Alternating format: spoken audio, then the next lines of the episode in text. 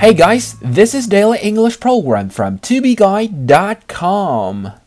The term for today is start from scratch. Scratch is spelled S C R A T C H. Start from scratch means to start from the very beginning.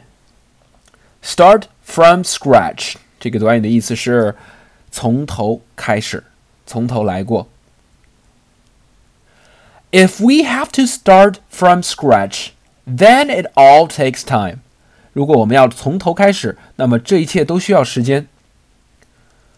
If we have to start from scratch, then it all takes time. You don't have to start from scratch since the project has been cancelled. 计划已经搁浅，因此你不需要从头开始了。You don't have to start from scratch since the project has been cancelled.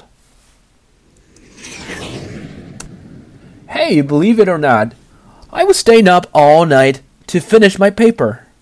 But when I was almost done, my computer crashed.